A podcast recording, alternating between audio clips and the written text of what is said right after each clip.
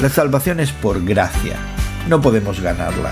El regalo que hemos recibido de Cristo es tan grande que nunca podríamos devolverlo. Y aunque no podamos pagar esta deuda, todavía podemos hacer algo por Cristo. Hoy en la palabra cerramos nuestro estudio sobre las cartas de Pablo desde la prisión, recordando todo lo que le debemos al Señor. Muchos de los deberes cristianos que Pablo enfatizó en sus cartas desde la prisión se reflejan en la apelación final del apóstol ante Filemón. Filemón tiene una deuda de gratitud con Pablo. Onésimo, quien había quebrantado la ley al huir, le debe a Filemón volver a él, pero con un espíritu humilde.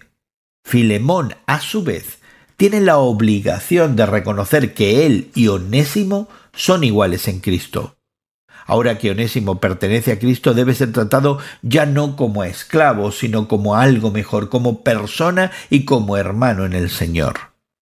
La petición de Pablo llama al sacrificio de ambos. Onésimo sacrifica su orgullo volviendo a su antiguo amo.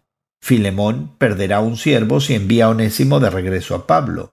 Pablo le dice a Filemón que cargue cualquier deuda en la que haya incurrido a la cuenta de Pablo.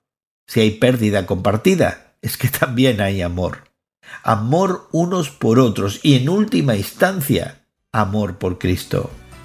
Al concluir estos estudios de las cartas de Pablo desde la prisión, ¿qué has aprendido acerca de la vida cristiana?